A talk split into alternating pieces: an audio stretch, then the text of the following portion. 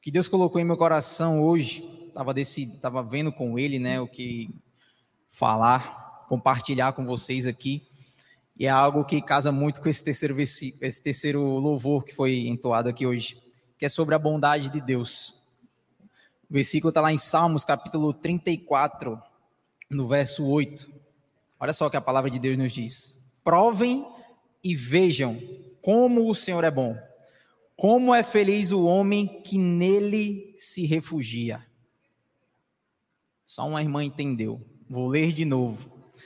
Provem e vejam como o Senhor é bom. Como é feliz o homem que nele se refugia. Meus amados, nós precisamos ter prazer na palavra de Deus. E esse prazer, eu não estou dizendo que não é porque você não falou um amém, não é porque você não concordou aqui comigo, você não está sentindo, mas esse prazer tem que ser externado. Porque uma coisa é eu chegar para um irmão ou uma pessoa que não conhece Jesus e dizer Deus é bom. Outra coisa é eu dizer Deus é bom, meu amigo. Você tem que provar isso daí. Nós temos que externar o que nós temos buscado. E fica a pergunta: será que o amor que um dia já ardeu por Jesus, quando a gente entregou a nossa vida a Ele, ainda arde hoje? Mas para não fugir, vamos lá. A bondade de Deus faz parte dele, do seu caráter. Ele é bom o tempo todo. Podemos ver sua bondade tanto na criação quanto na maneira como ele cuida da gente. E muitas vezes cuida também até de, daqueles que não entregaram ainda sua vida a Deus. Né? Nós chamamos o que? Livramento. Deus ele dá livramento para todos. Muitas vezes é nesse livramento que a pessoa tem um encontro com Deus, que a pessoa reconhece Deus naquela situação. E a bondade de Deus é algo que nós temos que observar, faz parte do seu caráter. Deus ele não precisa se esforçar para ser bom.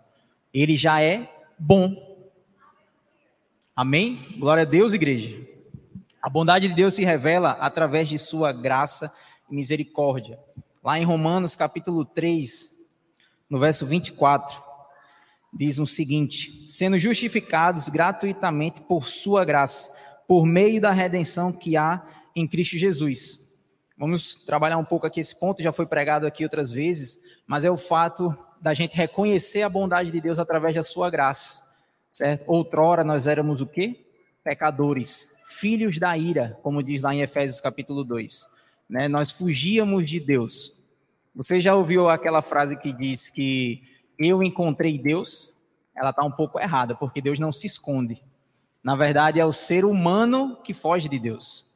É o ser humano que se esconde por conta dos seus erros, do seu pecado. Muitas vezes não quer entregar a vida para Jesus porque acha que tem que consertar alguma coisa, que tem que melhorar isso, melhorar aquilo. Então não é o homem que encontra Deus, mas é o homem que permite ser encontrado por Deus. Amém, meus amados? E essa passagem aqui, muitas, muitas vezes eu me questionei no início da minha conversão, porque o versículo anterior, ele trata assim, pois todos pecaram e estão destituídos da glória de Deus. E aí vem a situação que muitos falam, né, que ah, é, mesmo eu entregando a minha vida para Jesus, eu estou em uma situação de pecado, eu estou em uma situação que eu sou um pecador, miserável, um verme. E daí então eu escutei isso durante muito tempo e achava que isso era verdade, porém algo dentro de mim dizia que tava, alguma coisa estava errada. Porque assim, poxa, Jesus veio, morreu, uma coisa que me fez me converter, meus amados. Para quem não sabe, eu confessei Jesus cinco vezes. A quinta foi a única verdadeira de coração e com entendimento, porque as outras quatro foi puro oba-oba. Eu ia na emoção, eu ia lá, levantava a minha mão. Mas quando eu passei por uma situação na minha vida e eu peguei, larguei a igreja, larguei tudo que eu frequentava e me tranquei em meu quarto e comecei a buscar a Jesus. Para vocês terem noção, eu só li o livro de Marcos. São 16 capítulos, né? O melhor, o menor evangelho, né? Que trata sobre a vida de Jesus, é o livro de Marcos. E eu lia mais de três vezes o livro de Marcos e ia entendendo cada vez melhor o real sentido de Jesus ter vindo e morrido por nós. Por que será que Deus, ele saiu da sua glória, né, e enviou o seu filho para morrer por nós, para que a gente estivesse, nós estávamos em uma situação e permanecêssemos nela? Isso não fazia sentido para mim. E daí então eu fui meditando na palavra, pedindo entendimento a Deus. E eu comecei a entender que através do sacrifício de Jesus Cristo, Deus ele revelou a sua graça através de Jesus e revelou a sua bondade através da sua graça. O caráter de Deus é revelado através do sacrifício de Jesus. Você entende, quando você entende isso, você não é mais um pecador. Isso não diz que nós somos perfeitos. Isso não diz que nós não vamos errar. Todos nós erramos. Inclusive, ontem mesmo eu errei até com minha esposa. Então, todos nós erramos, certo? Agora, a diferença é a sua consciência de quem você é hoje. A palavra de Deus diz em João capítulo 1, verso 12: Pois a todos aqueles que creram, certo, no nome de Jesus como Senhor, Ele deu-lhes o poder de se tornarem filhos de Deus. Então, se você crê no nome de Jesus, você confessa Jesus perante os homens que Ele é Senhor da sua vida e seu Salvador, você não é mais um pecador. Você está sujeito ao erro, você está sujeito ao pecado. Mas você hoje foi justificado mediante a graça em Cristo Jesus. Isso é totalmente diferente. Isso, meus amados, eu falo porque a consciência muda muito a nossa vida. A consciência de que você tem livre acesso à presença de Deus muda qualquer situação na sua vida muda o seu comportamento, muda o seu jeito de falar. Porque você tem a consciência de que antes você não tinha acesso a Deus, você tinha que muitas vezes correr para um padre, correr para um pastor para que ele pudesse orar ou rezar por você e aquilo ser atendido. Mas hoje esse acesso está para você, está para mim. Basta eu crer em Cristo Jesus e ter a consciência de que tenho esse livre acesso através da fé em Cristo. E isso muda, meus amados. Isso faz com que a gente erre menos. E como faz? faz a gente segurar nossa boca quando tem que segurar, faz a gente agir de maneira diferente quando alguém nos fere, seja com palavras, seja com atitudes. Não estou dizendo também para ninguém ser besta. Amém, meus amados? Mas também não devemos retribuir o mal com o mal. Amém? Vocês estão aqui? Então Deus ele revela sua bondade através da sua graça, Romanos 3, 24, só lendo mais uma vez sendo justificados gratuitamente por sua graça, por meio da redenção que há em Cristo Jesus. Graça essa, meus amados, que nós não merecíamos, mas graças a Deus ele veio e morreu por nós. Amém? E também ele revela através da misericórdia. Vamos lá em Salmos 116. Salmos 116, verso 5. que diz o seguinte: O Senhor é misericordioso e justo, o nosso Deus é compassivo. Deus, ele constantemente, ele está com as mãos estendidas para nos perdoar de todos os nossos erros. Não é porque eu sou justiça de Deus hoje, sou justificado, Deus já me perdoou dos meus pecados, dos meus erros, que eu não preciso confessar os meus pecados perante Jesus. Que eu não preciso de uma intimidade com Ele para pedir perdão pelos meus erros, para pedir perdão porque eu fui mal com meu irmão, porque eu fui mal com meu pai ou com alguém que eu conheço. Deus, ele sabe de todas as coisas. Mas por que será que ele quer ouvir da gente? Isso faz, meus amados, que nós deixemos o nosso ego de lado. Nós, é, a questão de se humilhar perante o Senhor, certo? Não é você dizer que é um verme, não é você dizer que é um inútil, mas é você reconhecer que você errou naquele momento e pedir perdão a Deus crendo que ele vai jogar aquilo no mar do esquecimento. Porque o homem está vindo, a gente tem que se arrepender antes que ele venha. Porque depois que ele vier, meu amigo, eu garanto que quem ficar aqui não vai ser um tempo muito bom, não. Amém, meus amados? E nós temos que pregar essa mensagem. Mais um ponto que não está aqui, mas eu quero falar. Pregue o evangelho. Se você não sabe o que falar, peça a Deus a sabedoria. Chegue com alguém que você conheça, peça ajuda mas pregue o evangelho. Se você crê que Jesus salva, é o único salvador que existe. Ontem, inclusive, eu estava até conversando com alguns amigos meus e acabei ah, encontrando até com um ateu e ele dizendo que existiam vários deuses. Eu digo, ó, existem vários que dizem ser deuses, mas Deus só há um, que é o Deus que foi revelado através da pessoa de Cristo Jesus, que historicamente e cientificamente já foi comprovada a vinda dele, a existência dele aqui. E por aí vai. Então, assim, Histórias, nós temos muitas. Se você ama Jesus, se você ama, conhece a Ele, busca a Ele, o pouco que você considera ser pouco já é o suficiente para que, que o Espírito Santo trabalhe através da sua vida, naquela pessoa que está ouvindo. Amém, meus amados? Então, Deus, ele, a bondade dele também se revela na sua misericórdia. Vamos lá em Efésios, capítulo 2, versos 4 e 5.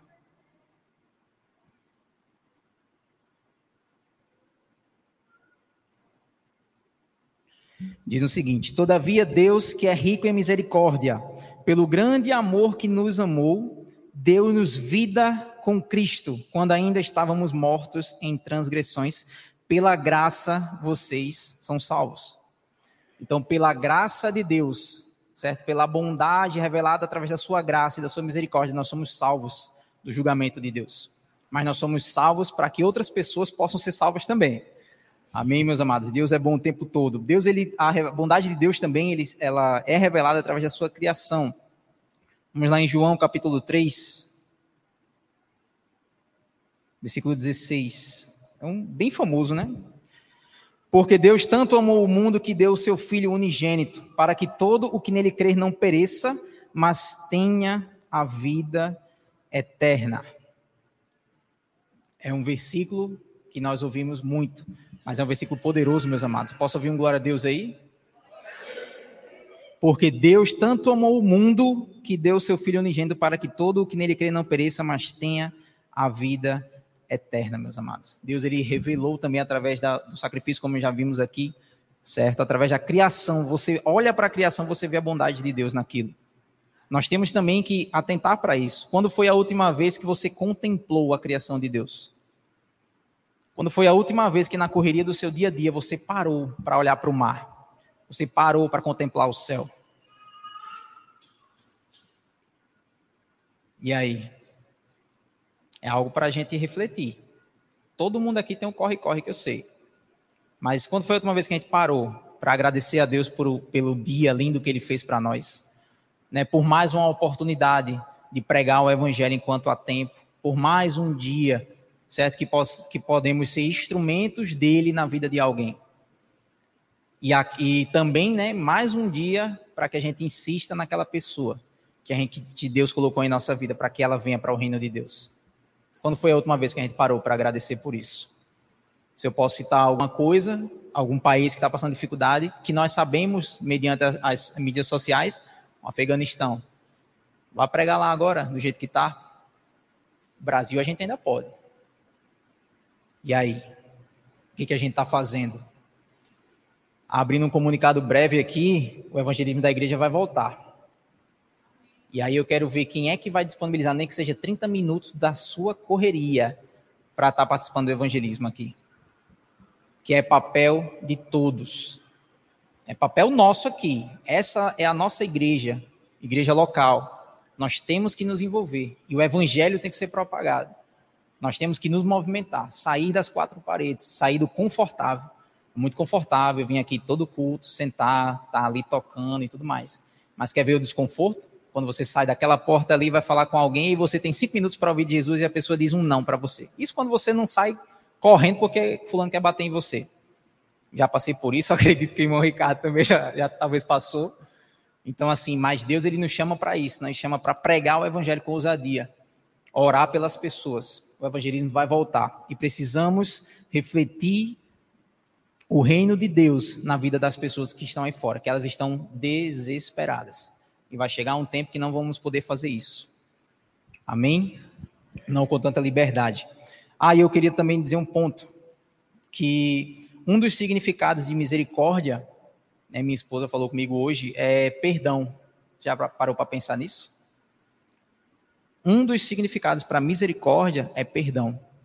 Isso mostra que Deus ele nos perdoou, mas muitas vezes nós mesmos não nos perdoamos. Muitas vezes você está numa, na caminhada com Jesus ali, está envolvido, está crescendo em Deus ali, e acontece alguma coisa e você se entristece. E aí você diz, rapaz, daqui que eu volte de novo para aquela comunhão, daqui que eu volte de novo a ter aquele fogo por Jesus, e você se toma por essa condenação, que Romanos 8.1 fala que não existe mais condenação para aqueles que estão em Cristo Jesus e andam segundo o seu Espírito, mas você acaba deixando com que aquela opressão do inimigo chegue sobre sua vida. E você fica triste, você fica desanimado. E você esquece que a miseric... Deus ele é rico em misericórdia. A bondade e a fidelidade de Deus há de nos perseguir dia após dia. Está lá em Salmos capítulo 23, versículo 6. Então, nós precisamos nos perdoar. Entender, porque no momento que nós não nos perdoamos, nós queremos ser maiores do que Deus. É muito engraçado isso, né? Mas se você parar para pensar, poxa, Deus ele me perdoou de tudo. Mas por que eu não posso me perdoar? Não, porque isso aqui não tem como Deus perdoar, rapaz. Então você está querendo ser mais do que um ser que é atemporal. Amém, meus amados? Deus ele é a própria bondade, lá em Tiago 1, versículo 17. diz o seguinte: Toda boa dádiva e todo dom perfeito vem do alto, descendo do Pai das luzes, que não muda como sombras inconstantes. Tudo que é bom vem de Deus, meus amados. Sem ele não existiria nada de bom. Vocês já ouviram uma frase que diz que nem tudo que aparenta bom vem de Deus. Vocês já ouviram essa frase? Eu acredito que sim. E nós temos que prestar atenção nisso. Porque nem tudo que aparenta bom vem de Deus. Tudo que é bom vem de Deus. Saiba disso. Agora, o que não for bom não vem de Deus. Deus ele não vai colocar doença, Deus ele não vai querer que você perca um emprego, Deus ele não vai querer que você caia na vida para depois se reerguer. Eu acredito em um Deus que ele trata no processo. Se você erra, ele vai lhe tratar ali naquele processo, mas ele não vai arrancar alguma coisa de você, algo que ele deu. Isso não faz sentido para mim. É, eu gosto da história de Jó, que tem até um versículo e um louvor, né? Que diz assim: que Deus me deu, Deus tomou, bendito seja o nome do Senhor. Jó fala isso, se vocês prestarem atenção, foi no início do sofrimento dele. Foi quando ele começou a perder as coisas, começou a perder tudo. Não é isso? E ele, como forma de não dizer que Deus era ruim, porque ele tinha intimidade com Deus, né? mas ele disse, ele achou que Deus tirou aquilo ali. Mas eu não, não lembro agora o capítulo, não sei se é o 40, 41 ou é o último de Jó mas se nós formos ler a história de Jó, nós vemos que no final a concepção de quem é Deus muda através é, do, da consciência de Jó. Depois que ele passou tudo e Deus retribuiu aquilo a ele. Certo? Nós não podemos limitar, pessoal, a Bíblia a um versículo isolado e achar que aquilo ali é daquele jeito que acabou. Nós temos que ler a história toda. Eu também achava que Deus ele dava e tirava as coisas. Até então eu assisti uma pregação do nosso pastor Tassos, ele tem até um livro sobre isso, e ele explicar é, por que aconteceu aquilo com Jó, e ainda mais, a, a, a mesma coisa que eu estou falando aqui, como Jó mudou de acordo com a história dele. Ele achava uma coisa no início e foi mudando até o final. Então, meus amados, Deus, ele é bom. Tudo o que é bom vem de Deus, certo? O que o, que o mundo oferece, o que o inimigo de nossas almas oferece, aparenta bom. Vai nos levar ao precipício mas nós temos que nos perdoar quando chegarmos a errar. Nós temos que entender que Deus ele é rico em misericórdia, que Deus, a bondade de Deus, ela vai nos perseguir dia após dia. Agora nós temos que buscar isso daí. Nós temos que ter esse entendimento.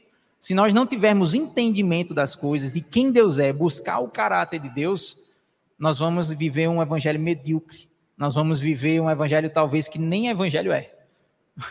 E Deus ele nos salvou para o quê? Nós que nós tenhássemos uma vida em abundância. E vida abundante não, não requer o financeiro, meus amados. Mas eu digo a parte espiritual, certo? Você ser uma pessoa alegre, você ser uma pessoa boa. E ser bom é espiritual, pessoal. Se você não entrega a sua vida para Deus, eu conheço muito poucas, e mesmo assim as pessoas aparentam ser boas, as que as que eu conheço que não entregaram a vida para Jesus. Mas aqueles que entregam, nós, por natureza, por buscarmos a Deus, nós vamos nos tornando semelhante a Ele. Então, praticar coisas boas vai ser o automático. Amém? Nós devemos buscar o caráter de Deus. E uma das características, das características da bom, do caráter de Deus é a sua bondade.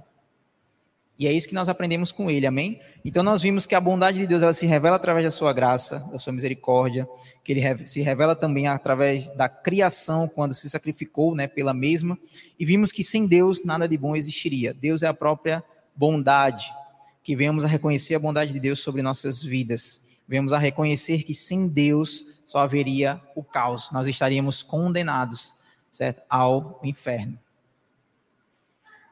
Isso é algo também para preocupar muita gente. Muitas pessoas, até nossos familiares, elas talvez vão para o inferno. E talvez o culpado seja nós. Porque nós não abrimos nossa boca. Eu não digo abrir boca para você debater. Não, mas para você mostrar a verdade. Em amor. Porque se essa pessoa que ouviu, ela continuar no erro, como diz lá em Ezequiel, né? Deus não vai cobrar o sangue dessa pessoa porque você alertou ela daquele erro. Mas se você vê a pessoa no erro, e o erro que eu digo é estar fora de Jesus. É um erro estar fora de Jesus. Deus ele não criou o ser humano para estar fora dele. Amém? Mas se você vê a pessoa no erro e avisa ela, a essa pessoa do erro, você prega para essa pessoa, Deus ele não tem como cobrar, porque você fez o seu papel. Amém. Essa passagem fala mais a questão de líderes, se eu não me engano, Ezequiel capítulo 3, mas eu acredito ser para a igreja. Nós temos sim que pregar o evangelho, nós temos que mostrar a bondade de Deus para o povo. O que, que o povo mais diz? A crente é uma pessoa com um livro debaixo do braço. Só serve para isso. Eu ainda ouço isso e acredito que isso vai mudar em nome de Jesus. Porque, principalmente depois desse período que a gente está passando, o que eu vejo é um mundo cada vez mais ferido. E só Jesus para curar. Amém, meus amados? Então, eu queria convidá-los para orar. Vocês foram abençoados? Deus é bom, meus amados, o tempo todo. Que as pessoas, quando olharem para a gente, que nós vemos a dar um sorriso. Porque um sorriso, ele pode como é que diz lá em Provérbios capítulo 15, se não me engano, 17, deixa eu abrir aqui. Um sorriso aformoseia o rosto. Vocês já ouviram essa passagem? Isso é muito poderoso, meus amados. Toda vez que eu fico triste, eu lembro dessa passagem. Está em Provérbios, mas diz assim: o sorriso ele aformoseia o rosto, mas a tristeza abate o espírito. É algo assim. Então, meus amados, queria convidá-los a fechar os olhos, baixar as cabeças, vamos orar, amém? Querido Deus e amado Pai, muito obrigado, Deus muito obrigado, meu Pai, por ter revelado a tua bondade, Deus, a tua graça, Pai, através do teu filho. Muito obrigado por essa oportunidade que nós temos, Pai, de usufruir disso, e vai muito além de poder compartilhar essa bondade, Pai, de poder compartilhar dessa tua graça, que ela nos basta, Deus. Pai, muito obrigado, Deus, pelo espírito de ousadia que o Senhor coloca em nós, para que nós possamos pregar as boas novas aí nesse mundo caído, Deus. Muito obrigado pelos teus planos e propósitos, Pai, que são planos de nos fazer bem, de nos fazer prosperar em Ti, Deus. Muito obrigado, Pai, porque cada dia que passa, Pai, se aproxima a Tua vinda e é uma nova oportunidade de sermos cada vez mais parecidos com o Senhor e de pregarmos o Teu Evangelho. Muito obrigado, Pai, porque é um privilégio ser chamado Teu Filho, Pai. Usufruir daquilo que o Senhor tem para nós. São coisas boas, Pai.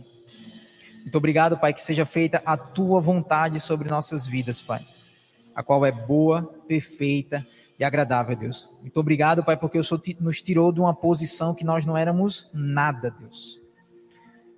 E nos colocou em uma posição hoje, Pai, que nós somos tudo, Pai, para o Senhor. E é isso que importa. Deus, que possamos passar aquilo que o Senhor tem depositado a nós, em nós, Deus, para as pessoas Pai, e que o teu Espírito Santo venha ministrar, Pai, a esses corações. Eu oro pelos nossos familiares, eu oro pelos nossos amigos, Pai, que eles venham provar da tua bondade, Deus. O quão o Senhor é um Pai bom. Muito obrigado, Deus. Muito obrigado, Jesus. E é no teu nome poderoso que nós oramos. Amém.